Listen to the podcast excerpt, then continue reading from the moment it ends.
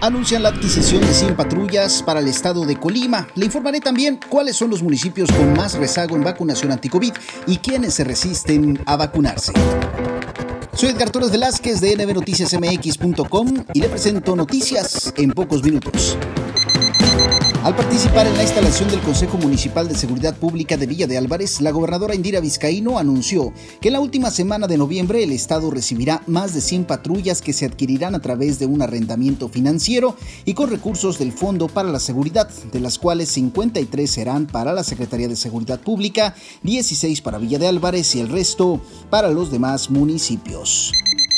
Juan de Dios Torres de nbnoticiasmx.com nos reporta información legislativa. En sesión ordinaria, el diputado local Héctor Magaña Lara presentó un exhorto a la gobernadora del estado para que se paguen las pensiones atrasadas de los programas estatales, entre ellos el de 60 y más. El legislador sostuvo que hace cuatro meses que este recurso no llega a los beneficiarios, por lo que consideró que ya es tiempo suficiente para que el problema sea subsanado. El exhorto fue aprobado con 22 votos a favor. También, este jueves, el Congreso del Estado presentó la convocatoria para conformar el Consejo Estatal Ciudadano de Búsqueda de Personas, misma que va dirigida a organizaciones civiles defensoras de los derechos humanos, de familiares de personas desaparecidas, grupos organizados de víctimas y expertos con conocimientos en ciencias forenses o investigación criminal, entre otras. Las y los consejeros durarán en su encargo tres años sin posibilidad de reelección inmediata y no recibirán contraprestación económica alguna por su desempeño. La convocatoria estará vigente hasta el próximo 20 de diciembre. Son Ixtlahuacán y Villa de Álvarez los municipios con más rezago en vacunación anti-COVID.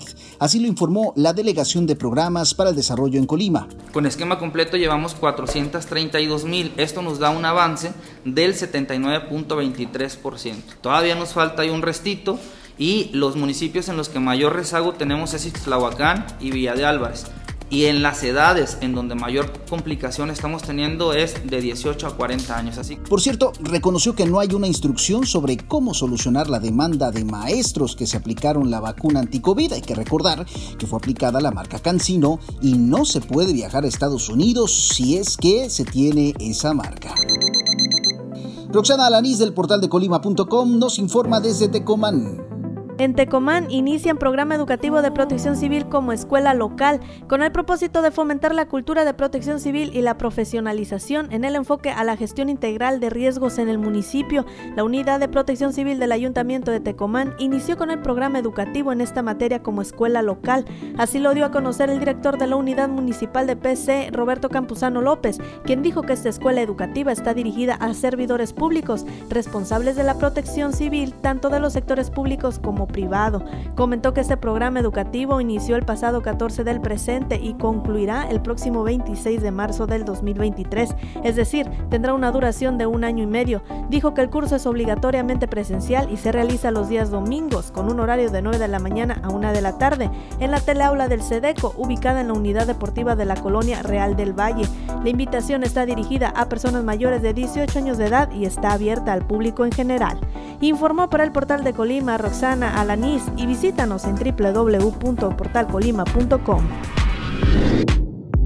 La próxima semana se desarrollará la decimocuarta edición del Festival de Cine Documental Mexicano Sanate, teniendo como sede la Pinacoteca Universitaria. Esta edición marca el regreso del festival tras la pandemia. Eh, nuestra selección oficial en competencia va a tener 29 películas divididas en cuatro categorías. Tenemos el Gran Premio Sanate, que es para los largometrajes, donde van a estar compitiendo películas como Los árboles mueren de pie, Temporada de campo, Chileti, No son horas de olvidar, Distrito Olvido, Cruz, Te nombré en el silencio, El viaje de Patio y La sombra del desierto. Hay que señalar que se tendrá también la realización del Docs and Rock, o sea, documentales y rock, que contará como invitado especial a una banda colimense de los años 90 denominada De la Sónica. El presidente de México, Andrés Manuel López Obrador, propuso este jueves a Estados Unidos y Canadá diseñar una estrategia económica común para reducir la dependencia de las importaciones de Asia en un contexto de crisis, dijo, en la cadena de suministros y presiones inflacionarias. López Obrador aludió al desnivel que existe en la participación económica de China respecto a Norteamérica. También advirtió que de seguir la tendencia actual para 2051, China dominaría el 42% del mercado mundial y Estados Unidos, México y Canadá se quedarían con el 12%. Hasta aquí la información. Siga las noticias a través de nbnoticiasmx.com. Le saluda Edgar Torres Velázquez. De clic en me gusta, comparta también y suscríbase a nuestro podcast en Spotify. Pásela bien.